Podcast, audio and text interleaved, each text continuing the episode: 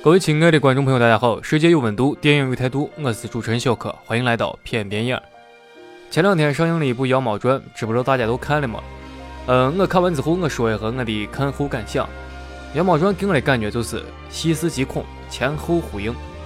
让我感觉的话，这是一部极具视觉冲击良心巨作。大家有印象的话，可以看一下啊。这部电影给我的第一印象就是石井下恢宏的唐城。奢华的极乐之宴，妖猫作祟，志怪风格下的中式奇幻。这部电影的感官效果绝对是超一流的，不是传统的特效大片，而是实景下真真实实的质感。风格繁美又不失精细，相信大部分的观众都会被该片盛唐奇景所感染。咱再来看一下电影的整体感受：白居易与空海，白龙与丹龙，前后两位主角相互呼应，《长恨歌》与杨贵妃。都是我们熟悉的故事，但历史氛围下的虚构剧情，这叫老调新说。幻术的一幻一真，疯魔执念，顿悟生死。天长地久有时尽，此恨绵绵无绝期。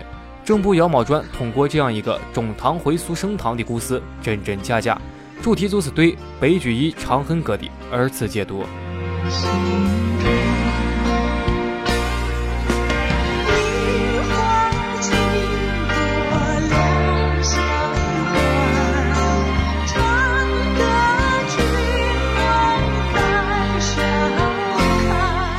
最后呢，我给咱通俗的形容一下，妖猫就是个催稿编辑，逼着白居易不断赶稿。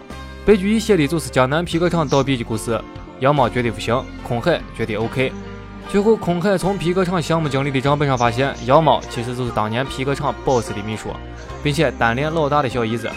老大带着小姨子跑了之后，又把小姨子给蹬了。妖猫一句妈卖批，感觉全天下人都很操蛋，画个圈圈诅咒大家。然后妖猫的伙伴跟他说。